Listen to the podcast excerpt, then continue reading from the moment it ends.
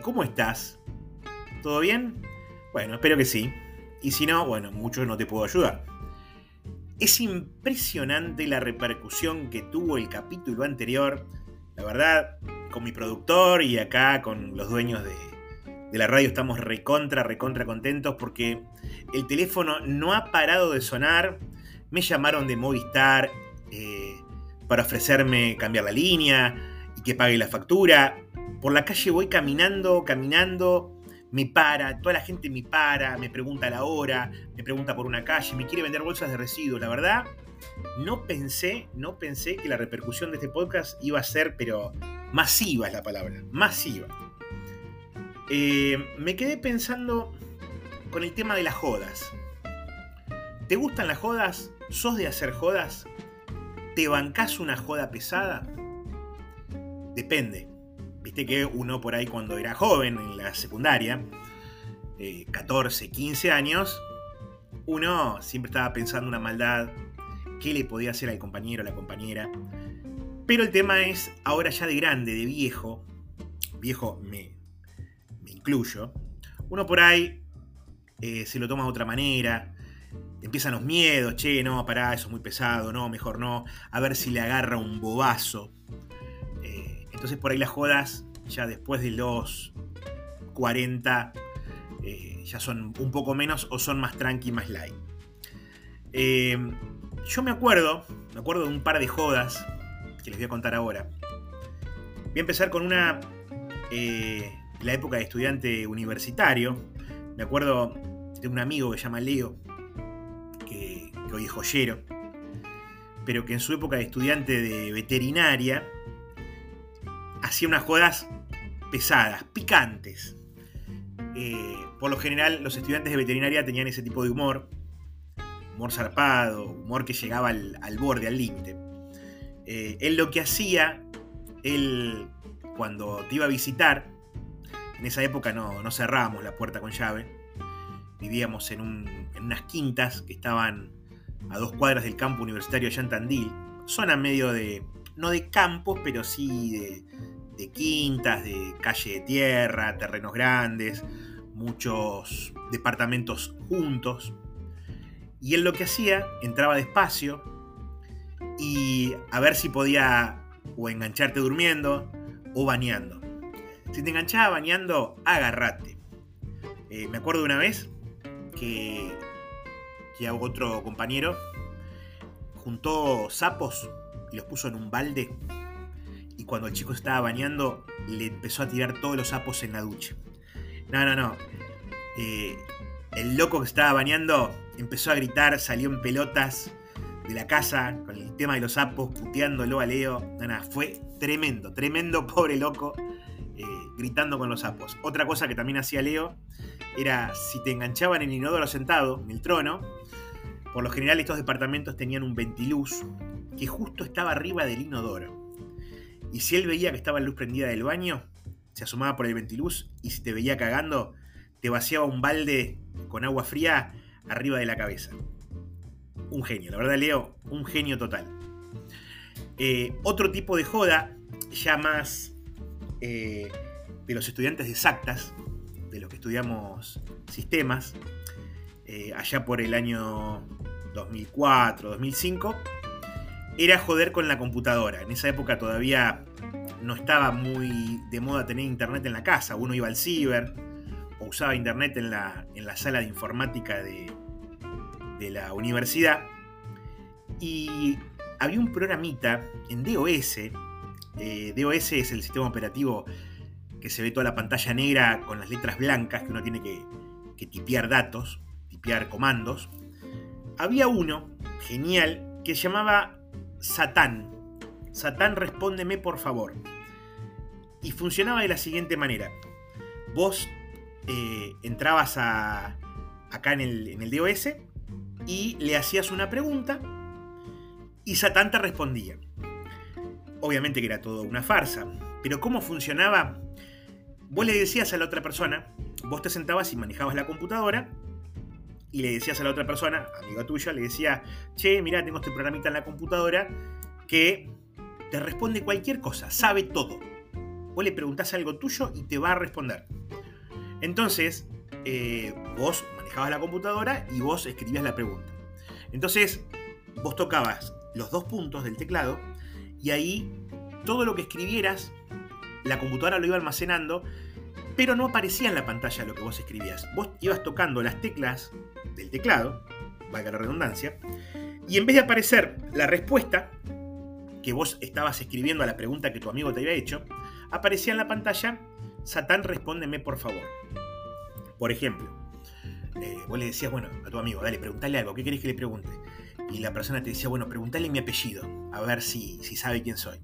Entonces vos qué hacías? Vamos a suponer que esta persona era apellido Gutiérrez, vos tocabas los dos puntos del teclado y empezabas a escribir Gutiérrez. Pero en la pantalla, en vez de aparecer, cuando tocabas la G, la, letra en la pantalla, aparecía la S. Cuando tocabas la U, aparecía la A. Y así sucesivamente. Entonces vos escribías el apellido Gutiérrez y en la pantalla iba apareciendo Satán, respóndeme por favor. Y después, cuando volvías a tocar los dos puntos, ahí ya la pregunta se dejaba de grabar eh, y aparecía el texto que vos escribieras. Entonces, cuando vos ponías, Satán, respóndeme por favor, dos puntos, y ahí escribías la pregunta. ¿Cuál es tu apellido? Tocabas Enter y aparecía un, un dibujito de cargando diciendo conectándose con el inframundo, conectándose con el infierno, y después aparecía, la respuesta es Gutiérrez.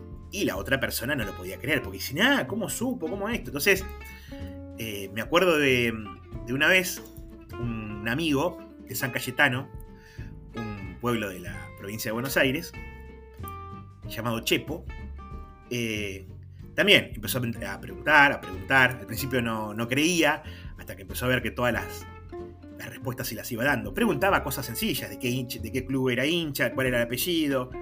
Preguntas que yo sabía la respuesta. Entonces, en un momento ya había entrado como un caballo y dice, pregúntale por mi novia. La novia de él, eh, él estudiaba, vivía en Tandil y la novia vivía en San Cayetano y él iba los fines de semana a visitarla. Entonces, dice, pregúntale por mi novia. Pregúntale por mi novia a ver si me engaña, a ver si me engaña. Y yo estaba como medio, medio nervioso. Porque si este programa me llega a decir que me engaña con Carlitos, vamos a poner el nombre, te juro que me recaliento y le llamo por teléfono. Que cuando me dijo Carlitos, ya está, me tiró el nombre que yo necesitaba. Entonces le preguntamos a Mr. Satán, al señor Satán este, eh, eh, si lo engañaba el Chepo. A lo que respondió, sí, tu novia te engaña con Carlitos. Ah, no te puedo explicar este chico llamado Chepo la calentura que se agarró con la chica, no con el programa. Yo sabía, yo sabía, yo sabía que esta yegua me estaba cagando, yo sabía, sabía. Y se puso ciego, se puso ciego y ya se estaba yendo hablar por teléfono, teléfono público, para que vean de qué año es la anécdota, que se usaban monedas de un peso, para llamar y putearla y cortar. Eh, y bueno, entre los flacos que estábamos ahí, eh, lo empezamos a parar, a parar, y le, confesamos que el programa era trucho, que poníamos nosotros la respuesta, pero el loco no, eh, no lo entendía, estaba ciego, estaba enseguecido, estaba enseguecido hasta que, bueno, después entendió, se calentó con nosotros, nos puteó, pero ya iba a llamar a la novia para, para cortar. Eh, y por último, para ir cerrando, para no hacerlo tan largo, eh, en un campamento, ya en la época de la secundaria, sería tercer año de la secundaria, nos fuimos de campamento eh, entre los dos terceros. No, do, miento, éramos más, porque también estaban en el turno tarde. Me parece que éramos cuatro o cinco terceros. Nos fuimos de campamento a una laguna, la laguna de Embajador Martini, en la provincia de La Pampa. Nos fuimos con el profe de educación física y otras profesoras más. Eh, a pasar un fin de semana, eh, hacer juegos de campamento y demás. Y me acuerdo que una noche estábamos eh, con, con, varios chicos y uno dice, vamos a hacer un juego, propongo hacer un juego, vamos a jugar al zoológico. ¿Y cómo es el zoológico? Si cada uno le toca un animal y yo los voy llamando y cada uno tiene que hacerme el sonido del animal. Perfecto, perfecto. Y el que se equivoca pierde. Bárbaro, bárbaro. Estamos todos reconcentrados. Entonces el chico este que organizó el, juego le dio a cada persona un animal. No sé, a Julián le dio eh, la vaca.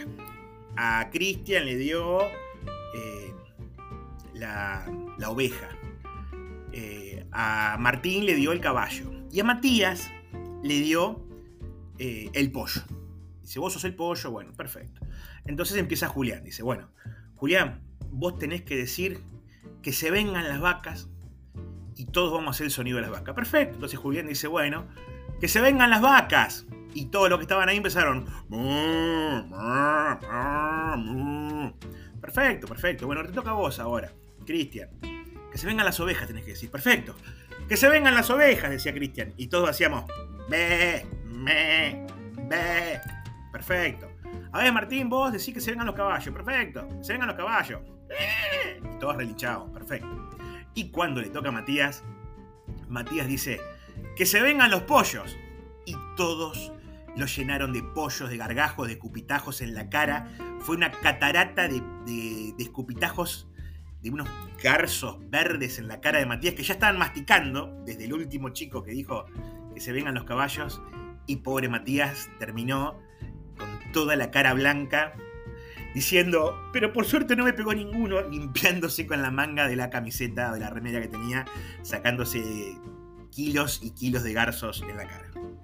Así que bueno, esas fueron las tres jodas que me acordé en el día de hoy. Bueno, los dejo y nos vemos en el próximo episodio. 蕉蕉。